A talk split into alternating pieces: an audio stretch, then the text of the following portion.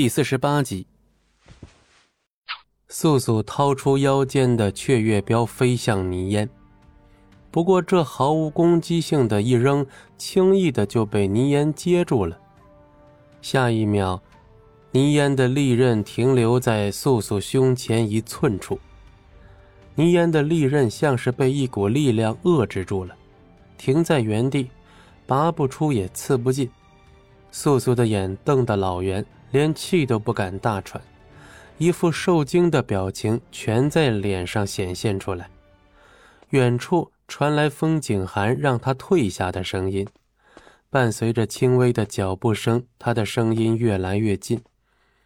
听到风景寒的声音，倪烟退了下去，只一瞬间，他就消失不见。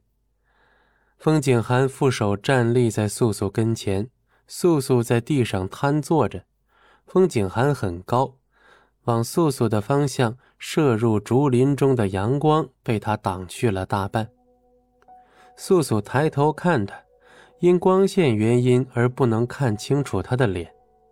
师尊，素素知道自己学艺不精，有些惭愧，抬起的头立马又耷了下来。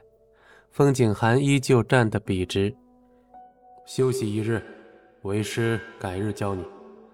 他将方才从倪岩手中拿回的雀月镖归还给素素。风景寒的语气还是一如既往的淡，但这次他好像很失望，语气中透露了些无力。素素没出声，他知道让师尊失望了。徒儿不好，为师自然有过错，为师也是太急于求成了。想让你尽快的学习巫术。风景寒看着跌落的素素，轻轻出声。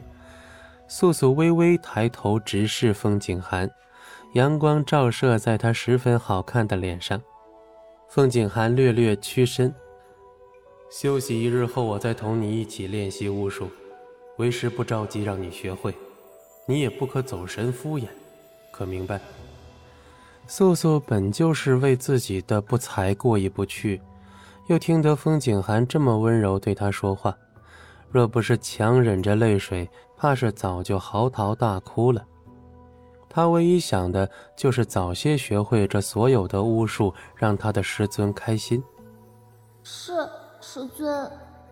走吧，我们回去。嗯。素素点点头，跟在风景寒身后。一时间，阳光洒在两人身上，熠熠生辉。前日与倪烟比试惨败后，素素下定决心要好好的学习巫术。据他所知，他是风景寒唯一的徒弟。本集播讲完毕，感谢您的收听，我们精彩继续。